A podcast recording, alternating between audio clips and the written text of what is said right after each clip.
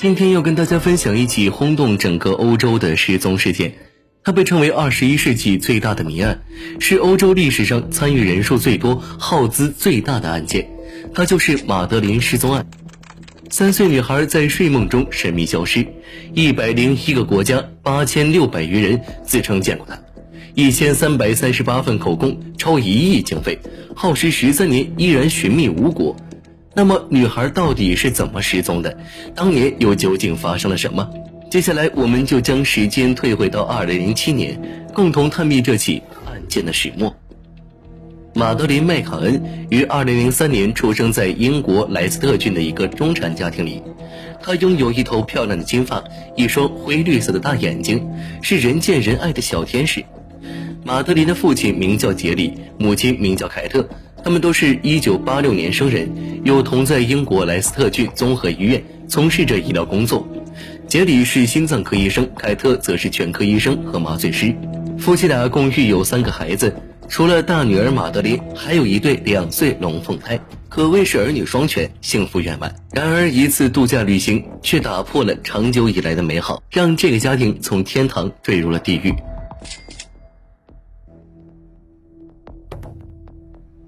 二零零七年四月二十八日，这天是个星期六，杰里和凯特带着三个孩子乘坐班机抵达了葡萄牙的卢斯小镇，准备在这里度过为期八天的假期。卢斯位于葡萄牙南部城市拉各斯的西南部，是个海边小镇。原先这里只是靠海而居的小渔村，但随着度假别墅和酒店的建成，卢斯慢慢成为了旅游区。由于这里拥有世界级的海滩，风景优美，气候宜人，各种度假设施齐全，它也就理所当然地成为了旅游胜地，吸引着大批英国游客前来度假，并被称为“小英国”。此次与马德琳一家同来度假的，还有马德琳父母的七个同事和朋友，他们也带来了自己的孩子，由此一行人可分为四个家庭，共计九个大人，八个小孩。他们入住的是第五街区公寓楼，紧邻着一家海洋俱乐部。这四家人的关系非常好，白天会各自陪着孩子玩耍，到了晚上，孩子们熟睡了，大人们便会聚集在公寓正对面的餐厅里吃饭、喝酒、聊天，享受难得的夜生活。餐厅距离公寓的直线距离很近，大约只有五十五米左右，可两者间隔着一个泳池，所以无法通行，需要从侧面的马路绕行一百米。但站在餐厅可以直接看见公寓的阳台。通过阳台上的玻璃门就能查看客厅里的情况，因此大人们每次离家都会把阳台的窗帘拉开，这样一来，如果在卧室睡觉的孩子跑出来，他们就能一眼看到。二零零七年五月三日是马德琳一家来到葡萄牙度假的第六天。按照计划，还有两天，他们就要返回英国了。当天晚上七点左右，母亲凯特带着三个孩子回到卧室，给他们换上睡衣，为他们讲睡前故事。很快，孩子们就睡着了。于是，凯特休息了一会儿，预备前往餐厅与朋友们聚餐。晚上八点半左右，凯特和丈夫杰里到了餐厅。他们同往常一样和大家喝酒聊天，相约每隔半个小时就返回公寓查看孩子们的情况。晚上九点整，他们的朋友简起身离开餐桌，返回公寓看孩子。五分钟后，马德琳的父亲杰里也返回了公寓。他沿着马路走到了侧面的小门，从小门进入阳台，打开玻璃门进入了客厅。又推开卧室的门，看到三个孩子仍在熟睡。晚上九点半，轮到母亲凯特返回公寓了。她刚想起身，就被同事马修叫住。对方说：“你不用跑了，我正要回去，反正就在隔壁，就顺便帮你看看吧。”凯特欣然接受。没过多久，马修就回来了。他告诉凯特，孩子们都睡得很香。晚上十点整，凯特决定亲自回去看看。和先前一样，他从未锁的阳台玻璃门进入。到达客厅后，他看到卧室的门敞开着。这时，一阵阴冷的穿堂风袭来，啪的一声，房门关上了。凯特觉得很奇怪，因为他清楚的记得，临走时卧室的窗户明明是关着的。于是他重新打开门，这才发现大事不好。只见卧室的窗户被人打开了大半，马德琳的床上只剩下毯子和她最心爱的毛绒玩具，而马德琳人却不见了。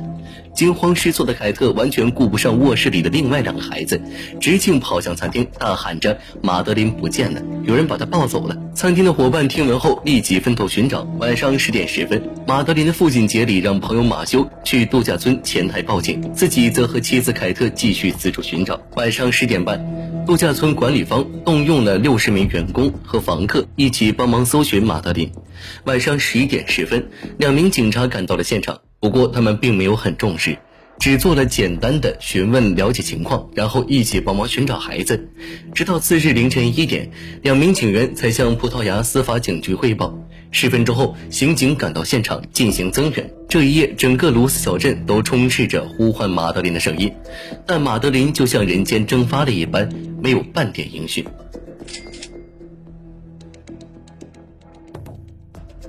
女儿的失踪令杰里夫妇万分悲伤，葡萄牙警方的办案态度则令他们更加愤怒。他们对警方迟钝的反应表达了诸多不满。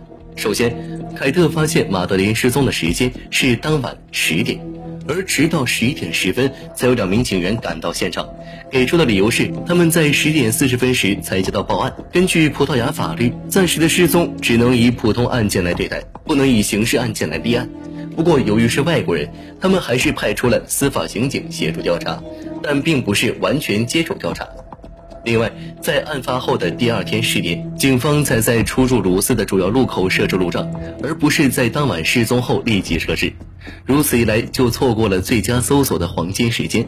再者，如果是本地人员作案，是很有可能把马德琳藏在家里的。然而，葡萄牙警方在马德琳失踪当晚，并没有挨家挨户的搜查，因此他们错失了一个又一个的机会。面对以上种种，心急如焚的杰里只能动用自己的人脉资源，联系了众多英国记者。很快，英国国内就有了相关的报道：一个英国女孩在葡萄牙失踪了，却得不到警方的及时响应与跟进。这样的新闻瞬间引爆了整个英国的舆论。越来越多的记者涌向葡萄牙跟踪报道，将马德琳失踪案渲染成了国际事件。至此，深受重仰的葡萄牙司法警察局才开始全面介入调查。在对马德琳父母等一行九人的讯问中，警方得到了一些新的证词。夫妻俩的朋友简说，他在当晚九点零五分至九点十五分时离开了自己的房间，看到马德琳的父亲杰里正在与一名英国游客聊天，随后。他又在 A 五公寓楼附近看到一名可疑男子，该男子怀抱着一个穿粉色睡衣的女孩子，他身高一百七十公分左右，年龄大致在三十五到四十岁之间，身穿深色上衣及米色裤子。除了简见过这名可疑男子，还有一对来自爱尔兰的史密斯夫妇也见过他。史密斯夫妇告诉警方，当晚十点左右，他们在距离 A 五大约五百米的地方，看到一名男子背着一个女孩朝海滩的方向走去。女孩看起来三四岁，白皮肤、金头发，穿着睡衣，赤着脚。男子三十多岁，身高一百七十五至一百八十公分，棕色短发，穿着米色裤子。史密斯夫妇之所以印象深刻，是因为该男子看起来不像游客，而且他背孩子的方式也让人觉得很不舒服。当晚九点半，帮忙查看情况的马修回忆说，进屋后卧室的门是开着的，他听到有翻身的声音，就在门口瞟了一眼。看到睡在婴儿床上的两个孩子都在，就没有走进卧室。这里要注意的是，马德琳的床在视野盲区，要看到她就必须走进屋子，所以马修听到的响动极有可能是带走马德琳的人发出的。案件发生后不久，警方确定了第一个嫌疑人，该男子名叫罗伯特，英国人，三十四岁，从事房地产顾问工作。他精通葡萄牙语和英语，曾多次出现在案发现场。不仅接受过记者采访，还帮忙寻找过马德琳，甚至向警方打听过案件进展。如此热心的行为的确有些反常，因为在很多案件中，凶手都会伪装成热心市民，淡然接受采访。从警局打探情报，于是警方就对罗伯特进行了调查。可结果表明，他真的只是个热心肠。后来，生活被严重干扰的罗伯特还以诽谤的罪名状告了多家英国媒体，并获得数十万英镑的赔偿金。在排除了罗伯特的嫌疑后，警方又基于诸多疑点锁定了下一位嫌疑人，他们就是马德琳的父母。那么，警方为什么会怀疑这对夫妻呢？他们身上究竟藏着哪些秘密呢？警方第一时间勘察马德琳卧室的时候，发现卧室的窗户是打开的。母亲凯特告诉警方，自己在度假期间从未打开过那扇窗户。但随后，警方就在卧室窗户外侧的百叶窗上采集到了唯一的一枚指纹，而这枚指纹正是属于凯特的。从该指纹产生的方向来看，是由里向外的。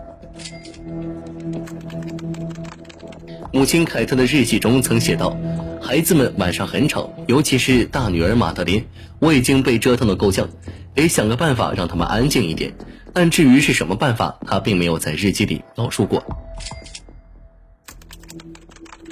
案发后的两个月，案件仍没有进展。英国方面派出了侦探马克·威廉姆斯以及两条明星嗅探犬来到葡萄牙协助调查。一条嗅探犬名叫吉拉，另一条名叫艾迪。它们对特殊气味很是敏感。吉拉能准确地闻出血迹的味道，艾迪则对尸味特别敏感。当他们被带到案发现场后，在马德琳父母卧室的衣柜附近、阳台后门的花坛以及马德琳最爱的毛绒玩具上闻到了尸味。在客厅沙发后，马德琳父母租用过的汽车后备箱里闻到了血腥味。警方根据两只嗅探犬的反应，在车里提取了一些毛发，送往英国检测。值得注意的是，这辆车是在马德琳失踪二十八天后才被租下的。案件发生以后。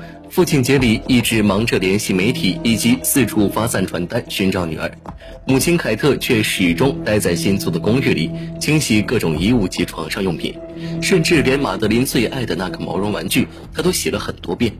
凯特为什么要这么做呢？她是有洁癖还是在毁灭证据呢？基于以上种种，警方做出了一个令人毛骨悚然的推断。案发当天，马德琳在公寓里找不到父母，便通过客厅沙发爬到了窗台上，想看看父母在不在。没想到发生意外，马德琳不慎跌落，头部着地，无人施救而亡。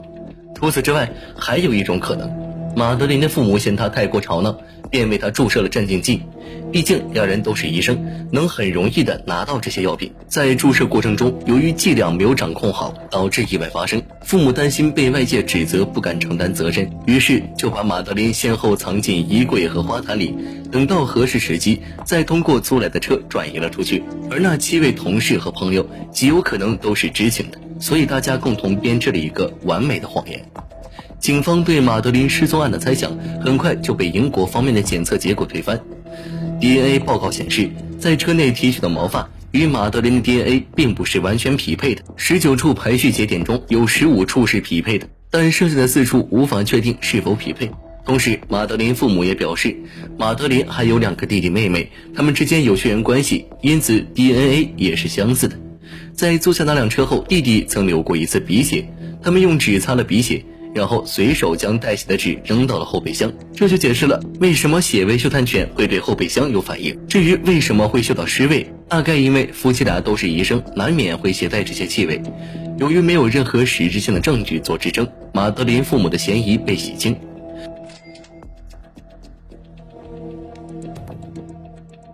在马德琳失踪后的十二天，有多位知名人士发起并成立了马德琳基金。在其失踪后的三个月里，就有超过八千万人访问了该基金会的网站。仅2007年5月到2008年3月之间，该基金会就筹集到了近185万英镑的资金，有多位知名人士参与了捐款，其中就包括《哈利波特》的作者 J.K. 罗琳。2008年7月，也就是案发后的一年零两个月，葡萄牙警方放弃了对该案的继续调查。至此，马德琳失踪案变成了一桩悬案。既没有确定凶手，也无法证明马德琳已经死亡。而时至今日，杰里夫妇仍在寻找自己的女儿。他们坚信马德琳还活着，也坚信马德琳总有一天会回家。